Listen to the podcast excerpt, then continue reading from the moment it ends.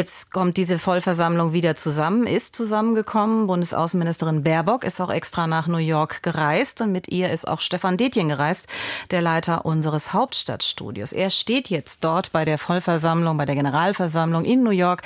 Herr Detjen, es geht ja um die Ukraine. Da wurden auch schon Reden dazu gehalten. Was waren da die Kernaussagen? Ja, das waren jetzt die Reden hier in der Generalversammlung, die wir erlebt haben, die noch läuft, die noch mehrere Stunden weitergehen wird. Was wir am Anfang gesehen haben, ist nochmal eine Demonstration der Ukraine und ihrer Unterstützerstaaten, die hier Russland sozusagen nochmal auf die Anklagebank gesetzt haben.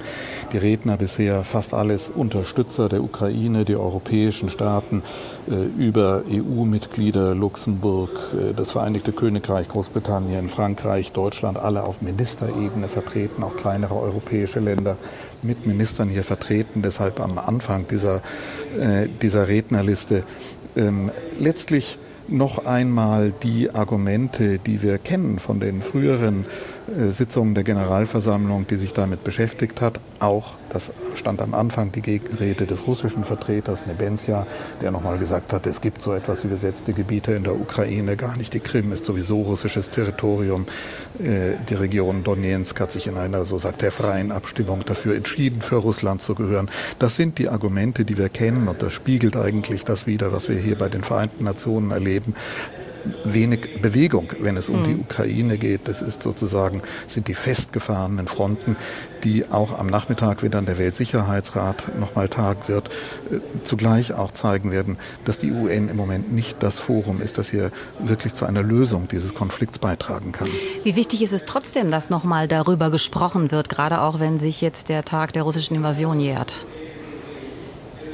Es ist nochmal, und das kam gerade in der Rede von Annalena Baerbock, der deutschen Außenministerin, zum, Ein, äh, zum Ausdruck, nochmal verstärkt das Werben um Verständnis und auch um die Sympathien des globalen Südens, den man hier seit dem Überfall auf die Ukraine intensiv umworben hat. Man hat sich das als immer wieder als Erfolg westlicher, auch deutscher Diplomatie auf die Fahnen geschrieben, dass es hier doch breite Mehrheiten zur Verurteilung der Ukraine gegeben hat.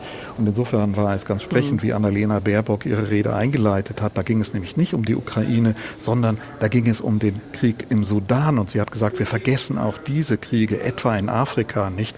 Jedes Menschenleben ist gleich viel wert. Und sie hat das dann auch ausdrücklich auf das Leiden der Menschen in Gaza bezogen und hat gesagt, dieses Leiden muss jetzt enden. Also das ein klares Signal an die Länder des globalen Südens. Und wenn wir jetzt nochmal auch auf den Konflikt in Gaza schauen, da lässt die UNO ja untersuchen, wie sehr das Palästinenserhilfswerk von der Hamas unterwandert ist. Und das ist ja das Thema hinter den Kulissen Kulissen auch. Was hören Sie da?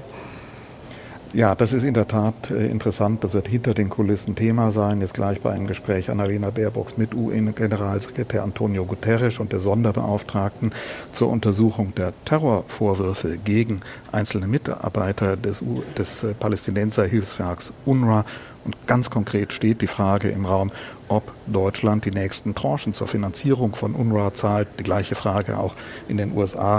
Und wir leben gerade hier in den USA, dass das zunehmend auch ein Thema im angehenden Präsidentschaftswahlkampf sein wird. Also das auch nochmal ein Thema, das uns weiterhin beschäftigen wird. Danke Stefan Detjen für diese Eindrücke aus New York.